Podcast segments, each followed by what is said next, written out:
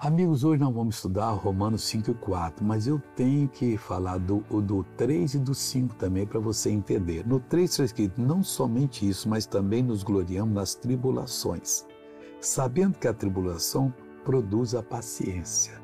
Está atribulado? Lembre que ela está produzindo a paciência e não deixe a paciência escapar, não. Aí vem o 4, e a paciência é a experiência. Então, com a paciência, você vai ficar experimentado. E a experiência, a esperança, vai surgir uma esperança para você. E ele termina dizendo que a esperança não traz confusão. Então, ficando aqui agora no 4, a paciência produz experiência.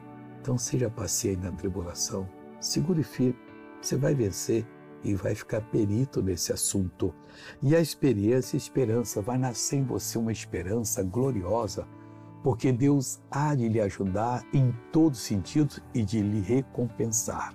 Vamos orar agora, Pai. Eu oro por essa pessoa que precisa da tua ajuda, que suplica pelo teu poder.